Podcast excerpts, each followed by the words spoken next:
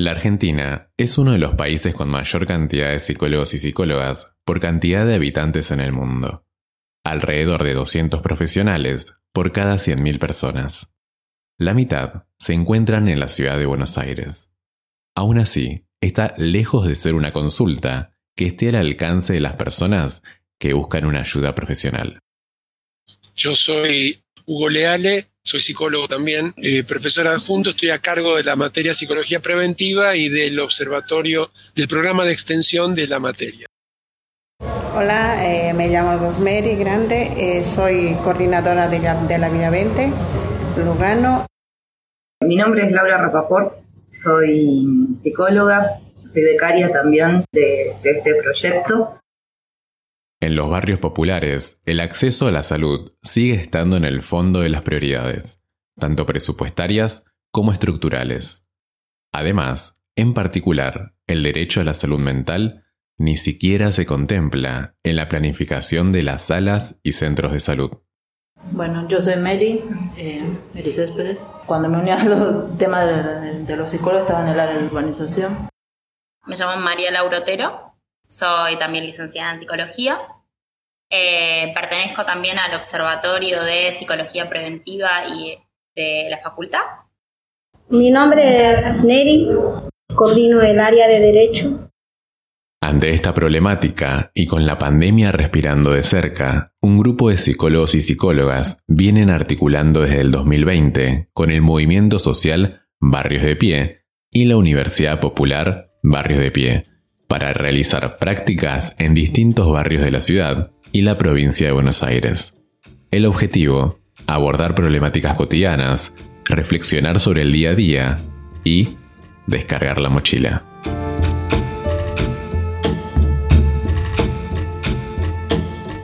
Bienvenidas a Alternativa Emergente. En el episodio de hoy nos preguntamos, ¿qué pasa con la salud mental en los barrios?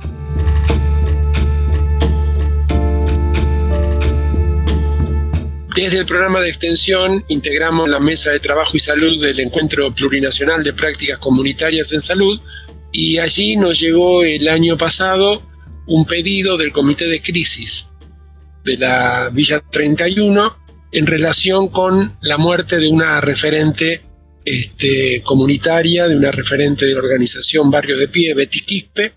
Es un trabajo de duelo eso. Eh, y fueron apareciendo después situaciones de cada una de las compañeras, este, sus situaciones personales. Luego de la muerte de Betty Quispe, una referente social de este movimiento, con fuerte militancia en el oeste y sur de la ciudad de Buenos Aires, se conformó un espacio entre profesionales de la psicología y, en principio, algunas compañeras de Betty para transitar el duelo. A la vez, debido al contexto de pandemia, sirvió como apoyo para sobrellevar uno de los momentos más críticos de los últimos años, no solo en el país, sino en el mundo. Me sumé porque yo lo necesitaba, porque también acá en el barrio no hay mucho acompañamiento en el tema salud mental. Eh, es muy difícil, directamente vas a la salita, te, dan, pedís un turno para la psicóloga o, o algo parecido para uno, no lo tenés entonces, el tema de acompañamiento acá en el barrio es nulo, no existe. Eh, porque a veces todo lo que es salud, eh, si no te duele nada, te dicen andate a tu casa, pero a veces la salud eh, mental no se toma en serio, digamos. No se toma como lo que realmente es, es un problema que a veces te, te genera más enfermedades. La primera he sido yo, porque cuando en la pandemia era nuevo para nosotros, de cómo empezó. Empezamos con el susto, que no sé, ese año cuando empezamos, estuvimos acá cocinando, se estaba empezando a, ¿cómo se llama? A, no sé, a sentir ese, ese, eso de meterse a las casas y no salir. El miedo. El miedo, eso. Para algunas personas, este primer acercamiento con estos profesionales significaba también hacerle frente a prejuicios que se tenían sobre este tipo de consultas. Y ahí me llamaron, me dicen, ¿vos no quieres participar en el grupo de los psicólogos? Psicólogos, dije yo, ¿por qué? Pero ahí Y bueno, dije, por ahí algo me va a servir porque también estaba mal, mal. Nosotros cuando hablamos de psicólogos, a veces nuestra ignorancia, al, estar con un psicólogo es como decir, estamos locos. Allá en Bolivia decimos, mucha, los, psicólogos son locos. Es una forma de decir, no sé, si, no sé si es en chiste o algo. Entré y ahí me presenté, empezamos a hablar y charlar nuestros problemas, nuestras inquietudes. Yo también conté lo único que hacía Hugo, Matías, que estaba ahí, Laura, nos escuchaba, nos decían, contábamos un montón de cosas. Al llegar al territorio y viendo el alcance que podía llegar a tener esta intervención, las y los miembros de la cátedra definieron algunas reglas metodológicas para poder abordar este espacio. Un grupo de terapia tiene otras condiciones, otras características, pero sí era un grupo en el cual ellas empezaban a traer sus problemas personales casi todas proveniendo de historias personales muy complicadas, dolorosas, historias de sometimiento de las cuales habían podido desprenderse. Me gusta estar acá, me distraigo, me hace, me hace fuerte, porque antes era sometida, antes era maltratada, humillada, pisoteada, tal vez porque no tenía una casa, no tenía un auto. Yo era así como me ves, sencilla. Cuando yo me vine de Bolivia, que dije voy a ir a trabajar, pero nunca pensé que este trabajo me iba a fortalecer a mí. Nosotros utilizamos una técnica, o no sé, o nos basamos un poco en una técnica que es de, un psicólogo argentino de los 30 y fundador de la teoría grupalista acá en Argentina, que se llama Pillon Rivière. Él desarrolló una técnica que se llama la técnica de grupo operativo, y nosotros nos sostenemos en esa, en esa teorización para la construcción de los grupos. El equipo a cargo de este trabajo, si bien arrancó con la intención de abordar el duelo de las compañeras, pronto vio que el abanico de problemáticas se iba expandiendo. Eh, a veces, en algunos casos, al aislamiento, pero también a diferentes problemáticas como propias, por ejemplo, problemáticas propias de, de la vejez y cómo acompañar a los y las viejas de los diferentes barrios que están solos, pero también aparecían problemáticas de consumos, también, digamos, era como una diversidad de problemáticas de aquellas que también fueron recibiendo las compañeras, pues también hay que tener en cuenta que, que muchas veces el acceso a diferentes efectores de salud está obstaculizado por diferentes motivos, desde simbólicos, geográficos, etcétera, etcétera, como Hugo comentaba, en estos grupos las compañeras vienen y traen muchas veces cuestiones propias de su cotidiano, se les pregunta cómo fue la semana, por ejemplo, eh, y a partir de ciertos disparadores se van pensando diferentes actividades o diferentes cuestiones que se pueden llegar a trabajar que sean comunes a, las compañeras en pos también de un poco de esto de, de poder pensar colectivamente soluciones a problemáticas que entendemos que no son únicamente individuales, sino que, sino que como decía la Guantes, a las atraviesan por otros ejes que nos atraviesan, como puede ser la militancia, eh, su, rol de, su rol en los barrios, el ser mujeres, hay un montón de cosas que las, que las compañeras tienen algún punto en común y que permite que al traer una problemática, esa problemática pueda servir de disparador para que otras compañeras se sientan interpeladas a hablar.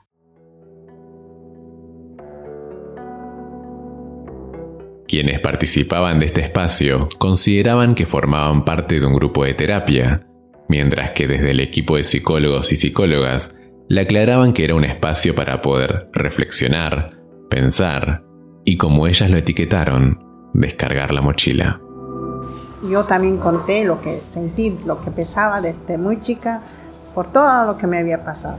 Empecé a, y a veces llorábamos, llorábamos, hay casi un año duró cuando se abrió este grupo de psicólogos empezamos a contar.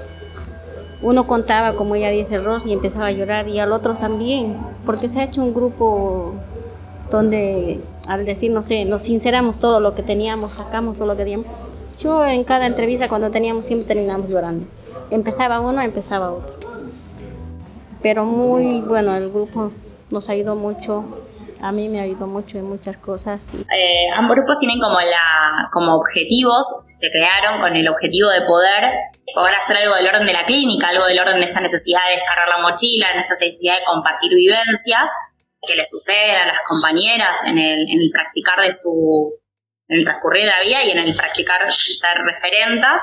Y por otro lado, la intención de los grupos es la construcción mediante los saberes que traen las compañeras de herramientas que se puedan devolver para poder eh, promover y salud comunitaria en, eh, en, los barrios. O sea, la idea es construir en conjunto con las compañeras, en conjunto con sus saberes, una integración de los saberes de la universidad los saberes que traen las compañeras, herramientas que puedan promover salud comunitaria en los barrios. Con el correr del tiempo fueron contando historias personales que involucraron diversas problemáticas. Además del duelo, fueron compartiendo con el grupo problemas que les acercaban sus vecinas, vecinos o su familia, y fueron dándose cuenta que no era algo que les pasaba solo a ellas, sino que también les pasaba a mucha gente. No estaban solas. Es que la gente venía con mucho miedo, venía con mucho, eh, muy encerrada sentimentalmente, porque se hacían la fuerte, o sea, con una dureza, digamos, una capa eh, de afuera que decía, no me tengo que dejar caer porque tengo que cuidar a mi mamá, a mi hijo, a mi papá. O sea, venían con mucha coraza. Y lo que pasó en el taller fue que todos rompieron la coraza de alguna forma. Y como dijeron, si a vos te pasó que, no sé, murió tu papá o murió tu hijo y te dolió y estás llorando acá al lado mío, a mí también me pasó y acompañaba con llanto o con palabras. Era como un acompañamiento mutuo. Eh, era una forma de decir, no solo me pasó a mí, le pasó a todos. Y yo no me estaba dando cuenta que yo sola la estaba remando pensando que era sola, cuando hay capaz 10, 20, 30 más en todo el barrio pasando por lo mismo. Y no nos damos cuenta a veces, porque no miramos alrededor eh, es como que a veces uno se siente tan solo y no miramos alrededor, pero, pero te tomas un segundo de tiempo de ver un poquito al, al, costado o alrededor y te das cuenta que hay muchos pasando por lo mismo y a veces ese taller sirvió para eso, para darte cuenta que no estás solo.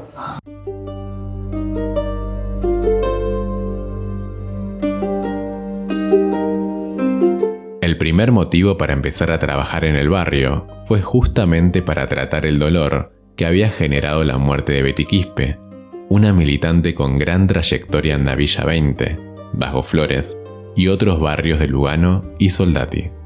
Que además de tener un eh, trabajo de importancia política y referente territorial, este, tenía un vínculo personal muy fuerte con muchas responsables de comedores y el pedido era un espacio para poder mm, elaborar, tramitar esta situación dolorosa.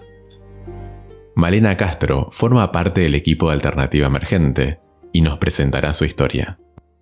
Betty Quispe nació el 2 de junio de 1965 en el Estado Plurinacional de Bolivia. En el 93 migró a la Argentina y llegó a Buenos Aires. Se asentó en el barrio de Flores, donde trabajó en talleres textiles. En el 2005 empezó a militar en la organización Barrios de Pie y participó en las áreas de comunicación, migrantes y género.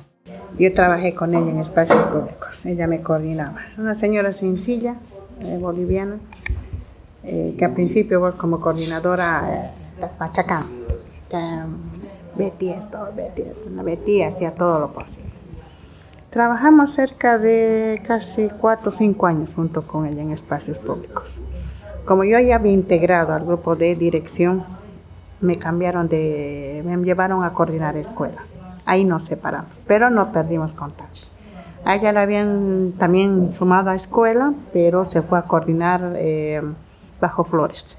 Y ahí un poco nos alejamos, pero siempre estuve en, contacto con las actividades, en las reuniones. Ella ya empezó a coordinar una zona y yo empecé a coordinar la 20.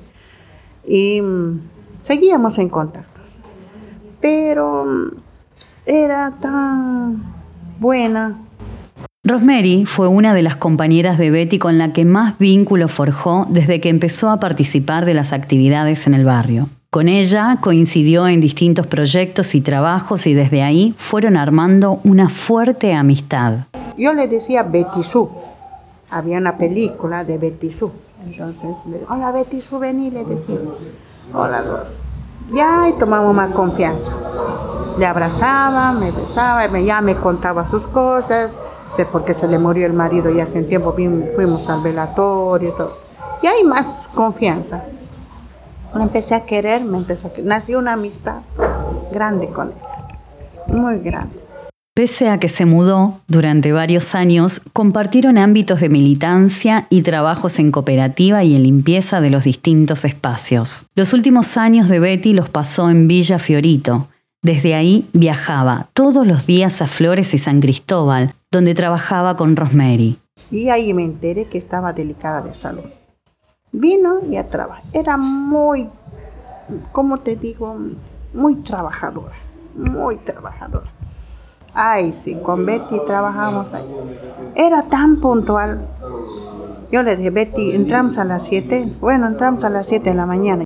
Betty fue una militante popular, coordinadora y promotora de género en la Universidad Popular, una de las fundadoras de la red de organizaciones, docentes y familias del Bajo Flores integrante de las mesas por la reurbanización y protagonista en la construcción de barrios libres de discriminación y violencias por motivos de género, clase, edad u origen. Le miraba, estás mal, Betty, le decía. ¿Has ido al médico? Sí, me encontré, me detectaron cáncer uterino. ¿Qué? Le dije. Pero Betty, anda, anda a descansar, no trabajes. No tengo reunión. Pero Betty, anda, has ido al médico, pero tengo reunión. Tengo que ir al nuestro, tengo que ir al otro. Coordinadora de género era. Militó construyendo feminismo popular en las calles y en el territorio. Dio el presente en cada una de las luchas siendo protagonista en las movilizaciones por la legalización del aborto y también acompañó a cada una de las mujeres que se acercaban a su casa o al local que tenía en la 11114 para contener y apoyar cuando realizaban alguna denuncia por violencia de género. Oh, ya ahí empezó la pandemia. Y dejó, les me dije un mes antes, este, Betty ya no va a venir a trabajar. Está mal, mira la pandemia cómo está esta enfermedad. Sí, que vaya a descansar. Como sea, voy a limpiar. Rosa, vos haces lo que puedas y ya está, me decía. Se fue, pues me dejó sus cosas, se quedó, sus zapatitos, ropa de trabajo. Ya, ya a su mes, en junio, había entrado una operación. Había entrado una operación y se fue me hizo mal, mal, mal. Que nunca había visto a una mujer tan trabajadora, tan trabajadora. Me puse a llorar, te juro casi me pongo a gritar en mi casa. ¿Por qué ahí? Se fue. Beatriz Luz Quispe murió el 14 de junio a los 55 años de edad de un paro cardíaco luego de haber luchado un tiempo contra el cáncer. Tan prolijito trabajaba, tan puntual. Simón tiene hora venir. A la poner 7 de la mañana estamos entrando a trabajar. ¿Por qué se fue? Si le dije que vaya al médico, si era de mi edad. Le dije, anda, vete al médico. No, tengo reunión. Pero vete, anda al médico. Yo voy a limpiar, anda. Como sea, voy a hacer yo. Anda. Hay un imaginario construido desde los medios y ciertos sectores políticos que promueven la idea de que las personas que participan en movimientos sociales no trabajan y que cuentan con muchas facilidades. Historias como las de Betty dan cuenta de otra realidad pero no quería dejar ella. Era como Sandra, mi compañera Sandra que hace dos meses se fue la Sandra del Milagro. Ah, Ella igual, un trabajo tan prolijito Así, así 10 de la mañana se entraba, 10, 9 y media salía, pues estaba mal de sus pies de cita, paso lento se iba ella para estar en la parada de llegar con toda la escuela. Y era la primera en llegar y la última en irse de la escuela, porque no podía salir.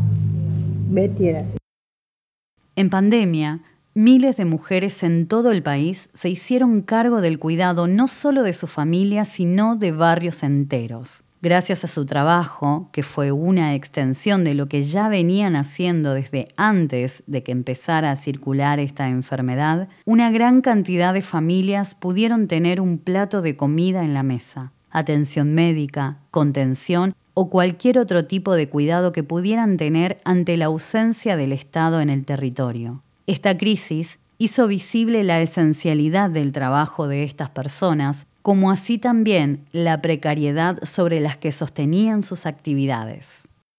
Las compañeras que trabajan no solo en comedores y en merenderos, sino como responsables de distintas áreas de la organización, no cuentan un espacio en el cual se pueda llevar y compartir las dificultades personales de cada una. Eh, me impresionó mucho esto de la pandemia. Ese año con Ruth, Feli, Lili, varias más empezamos a hablar, a charlar, y ahí lo, pasó lo de Ruth, que se murió el papá, le siguió el hermano, un cuento largo de ella, estaba moco tendido, conteniendo a cada compañera. Yo también rezando de que no les pase nada a mi papá, a mi mamá, estuve mal, pero seguía viniendo acá. Gracias a Dios no me dio COVID hasta ahora, no me dio. Trabajamos a full acá. Venía acá, me iba a la casa, bien resguardadas, con alcohol, con barbijo. Llegamos por eso a, hacer amistad con la gente que, que, no, que nunca habíamos tenido un saludo porque ellos mismos empezaron a confiar en nosotros a, preguntar, a ver a sus necesidades, a venir a pedir. Y como también ha estado el grupo de salud, entonces habíamos abierto también el tema de la olla popular, ¿no? La olla popular, eso también ha sido una gran ayuda para todas las vecinas, los vecinos, gente que venía de todo lado con una bolsita. Eso nos ayuda mucho a tener, o sea, la pandemia nos ha unido en realidad mucha gente. Que las tareas de cuidado tienden a ser, son tareas feminizadas y los trabajos estos de cuidado que también realizaban en los comedores son tareas feminizadas. Entonces, hay toda una línea del orden de, ampliar la visión también de cuáles son las tareas de cuidado que las compañeras desarrollan. La tarea de acompañar, eh, dar una palabra de aliento, sostener a quien, se está, a quien está mal, acercar eh, eh, la necesidad, acercar las viandas a quien tiene COVID. Eh, hay como un montón de tareas de cuidado, que cuidado más en un sentido amplio, que incluye un montón de funciones de sostén, de acompañamiento, de afectivas, que quizás no, eran, que no son tan visualizadas como trabajos, pero creemos y, y un poco también partimos de la base de pensar que es parte de este contexto de feminización del cuidado y parte de este contexto de que son tareas que hacen las mujeres.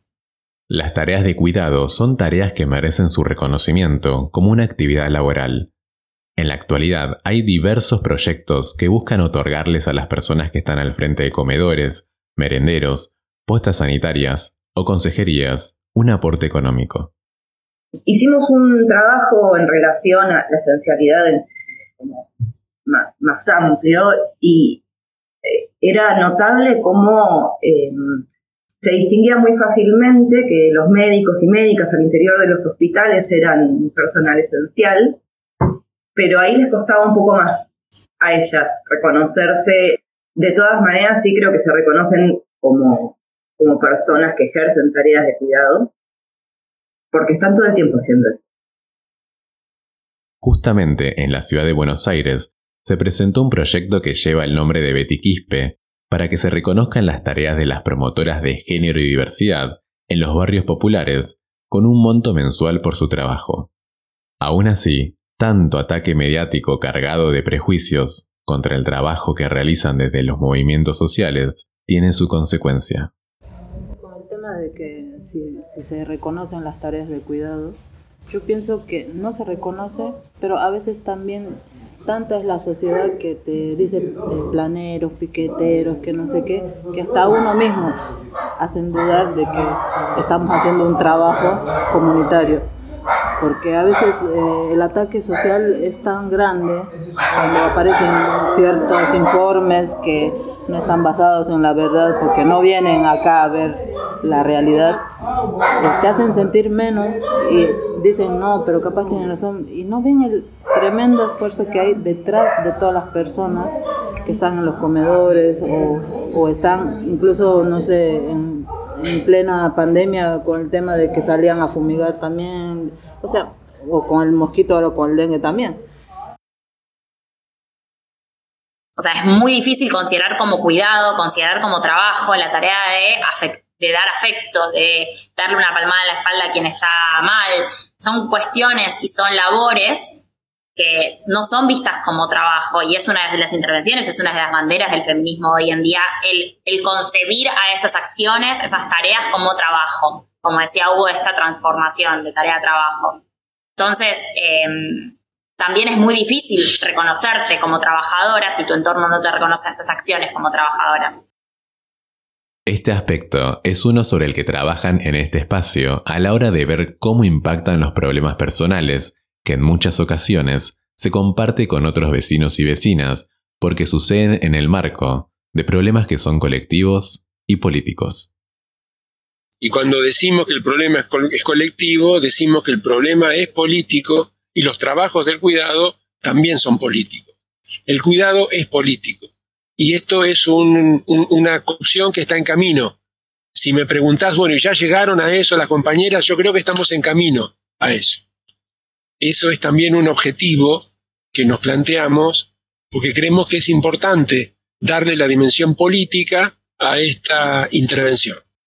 Entre los testimonios sobre los efectos que estas prácticas le aportó a las referentes barriales, se encuentra la posibilidad de poder compartir con otras personas cosas que les pasaban y que en reiteradas oportunidades eran sucesos que tenían características similares los callate los problemas, los problemas son privados, van adentro de casa, como es todo este discurso eh, que después de una menos está como medio en estallo de que ya los problemas no, no es privado, la violencia no es privada, son cosas que están empezando a salir en boga, están encarnadas. Y, y, no necesariamente, y todavía es, es un ejercicio y es un objetivo del grupo poder ser, funcionar como espacio que esté disponible para que eso que está eso que se considera que es privado tenga un lugar y, se sientan habilitadas a contarlo y habilitadas a compartirlo. Eh, no es algo que se esté dado y es algo que está en construcción siempre. Pero me sirvió de mucho, no solamente me, a, yo creo que a los que está, hasta ahora estamos en el grupo nos sirvió. Porque es otra cosa cuando vos hablas con con un psicólogo, una persona que porque te escuchas hasta lo más mínimo y de cada palabra ellos te van entendiendo todo lo que vos vas sufriendo. En realidad a mí me sirvió mucho.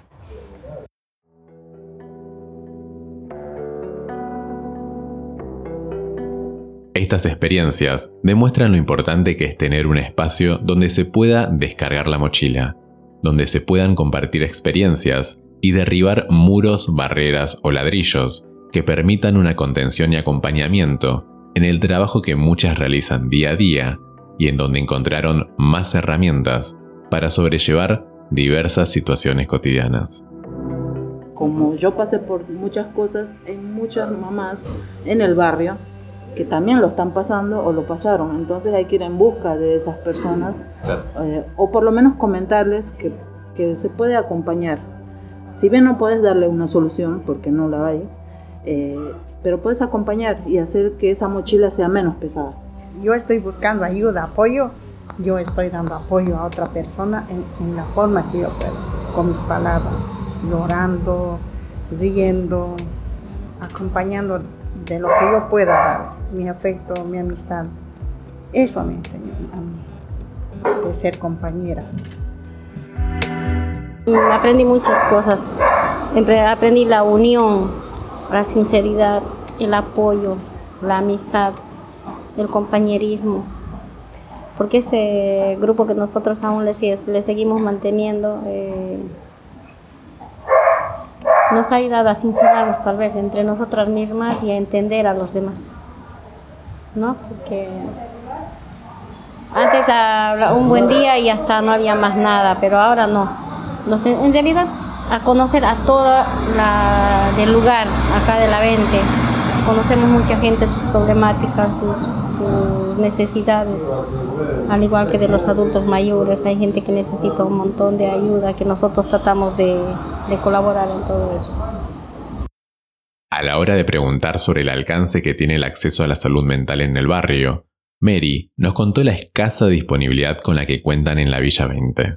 Vos vas a la salita que es lo más cercano que tenemos acá, la CESAS 43 y la 18, que son las que están acá en el barrio, y la Grierson también que está a dos Vas y te dicen, tenemos un psicólogo para todo el barrio. Ponele que ah, con toda la furia, con las dos salitas tenés dos psicólogos, uno y uno. Y la psicóloga me decía que tenían que hacer terapias grupales para poder tener alcance a más cantidad de personas, porque hay demasiada demanda de psicología. Entonces, una eh, sería pedir más psicólogos, cosa que igual no llegan porque ni pediatras tenemos, así que psicólogo es como que salud mental lo dejamos para lo último. Eh, así que si vos vas y pedís turno, te dan como una lista de espera de acá, no sé hasta dónde. Y también está psicología infantil, que también es muy demandada, y adolescencia. Así que es prácticamente nulo. O sea, tenés que tener la red suerte para que justo te den el turno para de acá seis meses. Y bueno, es así. No tenés acceso a salud mental en los barrios. Eso es literal para mí. Y nunca tampoco vinieron a preguntar al barrio, decir, bueno, ¿cómo anda la gente acá atrás de semejante pandemia? ¿Cómo está eh, la población acá? No todos tienen la misma accesibilidad, el sistema de salud no es equitativo en ese sentido. Los psicólogos no están equitativamente distribuidos por nuestro sistema de salud. Entonces, eh, no sé, por ejemplo, las compañeras contaban que para todo un barrio había un psicólogo en una salita. Si bien eh, se pueden hacer dinámicas, se pueden hacer actividades, se pueden hacer como cuestiones como para tratar de colectivizar esta misma lógica que nosotros planteamos o sostenemos como posible. No todos tienen la misma, no todos se le da el mismo derecho para tratar el dolor. Si bien el dolor nunca tiene mucho derecho o mucho lugar para ser tratado en general, no todos tienen el mismo derecho a tratarlo. Y me parece que eso es algo que estaría, estaría buenísimo que puede llegar a muchos consultorios y que tenga todos un lugar para tratar trabajar eso que va a ser muy doloroso y que seguramente es muy doloroso hoy en día. Sí me parece que hay que poner en valor eh, la salud integral y pensar que sin una verdadera implementación de la ley de salud mental y adicciones, y hago esto específicamente porque hay como mucho lobby en contra de, esta ley, eh, sin una verdadera implementación no hay salud mental y tampoco hay salud integral. Lo que existe en el barrio, en gran medida, existe gracias al trabajo de las organizaciones sociales, las cuales intervienen en el territorio, supliendo una política estatal que en baja intensidad simula una presencia que lejos está de llegar con un alcance masivo, y menos aún, alcanza para resolver las problemáticas más urgentes de la población de esta parte de la ciudad. Esto de trabajar acá es una historia grande, es un apoyo la verdad que yo, es un apoyo para mí. Aquí yo empecé a fortalecerme, empecé a, a, desenvolverme, a hablar, a conocer más gente, apoyar a veces. Y, y, al estar referente acá, conoces a otras de otras organizaciones. Que vas a uno, o oh, ahí está Rosemary. Yo no sé hablar política, pero por lo menos soy un referente y que dice, sí, acá está Valle de Pie si no es, no soy yo, si no está varios de pie. yo tengo que dar una buena imagen a lo que es mi organización, porque esto me dio a mi apoyo. En esta organización nací. Esto es lo que para mí es mi casa, mi segunda casa. Me siento feliz. La pandemia, entre tantas cosas, visibilizó la importancia de la salud mental. El acceso a este derecho sigue siendo restringido. En los barrios populares, donde no se puede garantizar el agua, la luz, la comida o la salud en general, menos aún hay un abordaje serio que permita darle la posibilidad a sus vecinos y vecinas de tener acceso a consultas con profesionales sin que tengan que esperar meses para ser atendidos y atendidas. Desde este espacio que fueron armando psicólogos, psicólogas, vecinos y vecinas de la Villa 20, Retiro y otros barrios populares que formaron parte de esta experiencia, se elaboró un cuadernillo con técnicas e instrucciones que permitirán formar grupos similares a los que se formaron desde la pandemia y que se incorporarán a las prácticas que este movimiento social, la Universidad Popular Barrios de Pie y otros actores llevarán adelante en distintos barrios como parte de la promoción de salud comunitaria. Esta iniciativa es un ejemplo de la necesidad de entender la realidad de los barrios y construir en función de esas necesidades. La política pública necesita incorporar los saberes populares y sus realidades para poder resolver las problemáticas que intenta abordar, pero que muchas veces la hace sin pisar el territorio que busca intervenir. Nadie es eterno, tampoco me voy a quedar toda la vida acá. Un día me voy a ir, no será para morirme, pero tal vez ya no voy a venir a esto, va a cambiar, pero por lo menos alguien se va a recordar. Reconocernos no creo, pero olvidarnos jamás. Este episodio está dedicado a la memoria de todas aquellas mujeres compañeras que trabajaron dando su vida en las tareas de cuidado antes, durante y después de la pandemia. De acuerdo al informe elaborado por la Dirección El Trabajo Doméstico y de Cuidados No Remunerados, este trabajo representa cerca del 16% del PBI, no solo es necesario, sino también es justo que sea pronto reconocido económicamente.